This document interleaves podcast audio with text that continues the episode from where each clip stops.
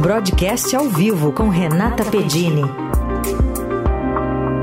E por isso a gente chamou até para uma participação extra Renata Pedini, mas que também vai falar de outros assuntos aqui internos nossos.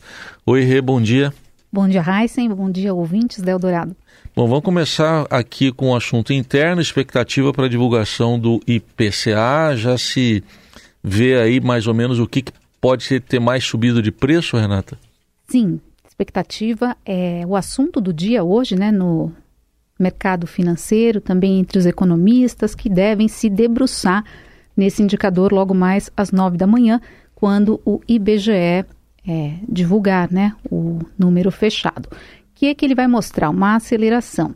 E o que é que ficou mais caro? Vamos dizer aqui para o nosso ouvinte: gasolina, com o efeito de um reajuste da Petrobras em agosto, e passagem aérea, que deve ser a Carolina Ercolim, né? Viajando, né? Viajando, levou a família e aí pressionando passagem aérea.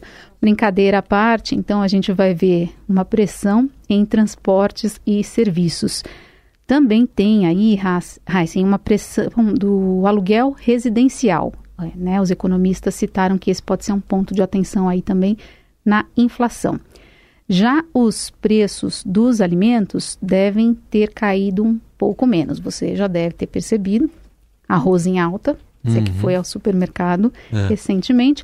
Já as carnes e tubérculos ainda vão estar em baixa, mas é uma baixa menor.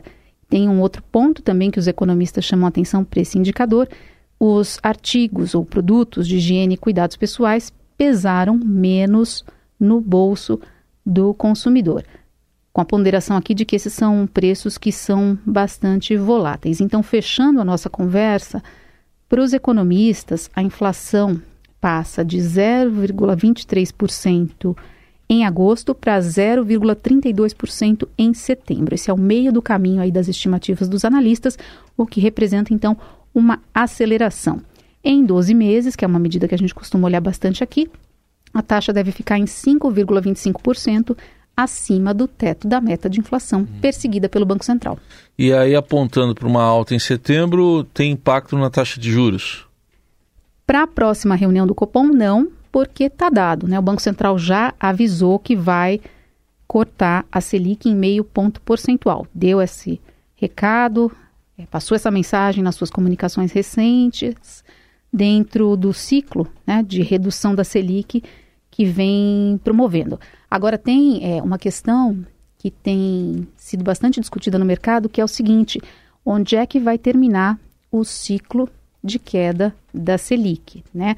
A gente tem um comportamento melhor por aqui, a gente da inflação também é uma melhora de percepção sobre o cenário fiscal com o novo arcabouço fiscal aprovado, só que o cenário externo se complicou nos últimos dias e essa complicação gerou o debate entre os economistas se a Selic vai é, cair mais ou menos, né? Onde é que ela vai terminar no fim do ciclo de corte, que é esperado para 2024. É, então, o término depende do cenário externo, e quem está dizendo isso também, não sou só eu, é o Itaú uhum. e o Bradesco, tá? É, o Itaú, por exemplo, segue com a previsão de que o Banco Central vá acelerar esse ritmo de cortes da Selic em dezembro, então, para 0,75 ponto percentual, e trabalha com 9% no fim do ano que vem, mas diz que o cenário externo conturbado pode mudar essa previsão. No caso do Bradesco, que trabalha com uma taxa aí de 9,25% para o final, é, chama atenção para uma depreciação do real ou, de outra forma, para uma valorização do dólar. Uma taxa aí de câmbio a R$ 5,00 representa um risco para infla a inflação. Agora, o petróleo, para eles, ainda não é uma questão no curto prazo. Bom, não é no curto, mas como você destacou, tem esse cenário externo conturbado por causa da guerra lá no Oriente Médio. O que, que dá para vislumbrar sobre petróleo com reflexo para a gasolina aqui, nossa? Petróleo foi a primeira coisa que reagiu, né, Heisen? Ali na primeira resposta do mercado à guerra, que começou no fim de semana com o ataque do Hamas a Israel, o petróleo deu um salto de 4% na segunda-feira, por causa das preocupações então com a oferta do óleo. O pior cenário ali para os economistas, no primeiro momento, era um espalhamento desse conflito pela região. Né? Então, atrapalharia a produção de petróleo e também o escoamento na região. Daí as expectativas de que a cotação subisse e o pessoal já puxa para cima. O pior uh, cenário não se confirmou, por sorte, é, e o preço acabou baixando um pouco, mas é um risco que continua no radar dos investidores. Né? Tem um foco importante ali no Irã, que é um dos principais produtores, é apoiador do grupo extremista Hamas, que atacou Israel. Então, um envolvimento do Irã mais forte nesse conflito, ou, por exemplo, um contra-ataque de Israel a alguma unidade produtora iraniana, poderia causar um estrago maior na cotação. E aí, para te responder sobre gasolina aqui no Brasil, né? A gente estava, só para o ouvinte ter uma ideia, é, antes do conflito, o petróleo estava custando 84 dólares o barril em Londres, né? Referência. Hoje de manhã, 88. Então, não é uma alta tão forte. E se a gente lembrar, em setembro, no dia 28, ele alcançou 95. Então, ou seja, nem ele subiu em resposta ao que está acontecendo no Oriente Médio, mas ainda não alcançou esse 95, que é o maior nível desde 2022. E tem um outro ponto importante: a Petrobras deu uma dica recente sobre o que é que vai acontecer né, em relação a preço. Monitora, mas para a Petrobras a barreira psicológica é 100 dólares. Então é aí que a gente tem que começar a se preocupar caso é, alcance esse valor com o reajuste da gasolina por aqui. Então tá bom, vamos ficar de olho. Mais cedo a gente deu informação lá também sobre os campos de petróleo que não praticamente não existem, são muito poucos nessa área do conflito. Está mais circunscrito ali, mas como você disse, chegar ali mais para o Irã, aí a coisa já, já pode mudar de figura. Mas e dos Estados Unidos? O que, que a gente pode falar sobre juros e também o, o dólar, a situação do dólar agora? Nos Estados Unidos segue a preocupação com os juros altos e com o efeito dessa política na economia, né?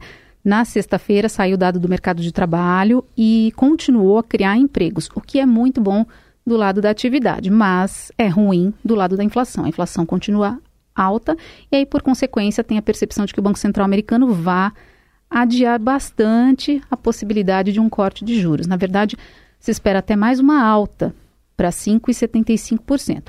Mas também não se descarta a manutenção, já que alguns dirigentes dizem que o aperto feito até aqui já é suficiente para trazer a inflação para a meta. Esse aperto continua a ter um efeito, né? Então não precisaria é, uma nova alta. Resumo: o juro deve continuar alto, o que atrai investidores interessados em financiar os Estados Unidos é, e ganhar com os juros, né? É, colocar o dinheiro lá com um retorno para o investimento. E aí vão comprar o ativo mais seguro do mundo, que é o título americano.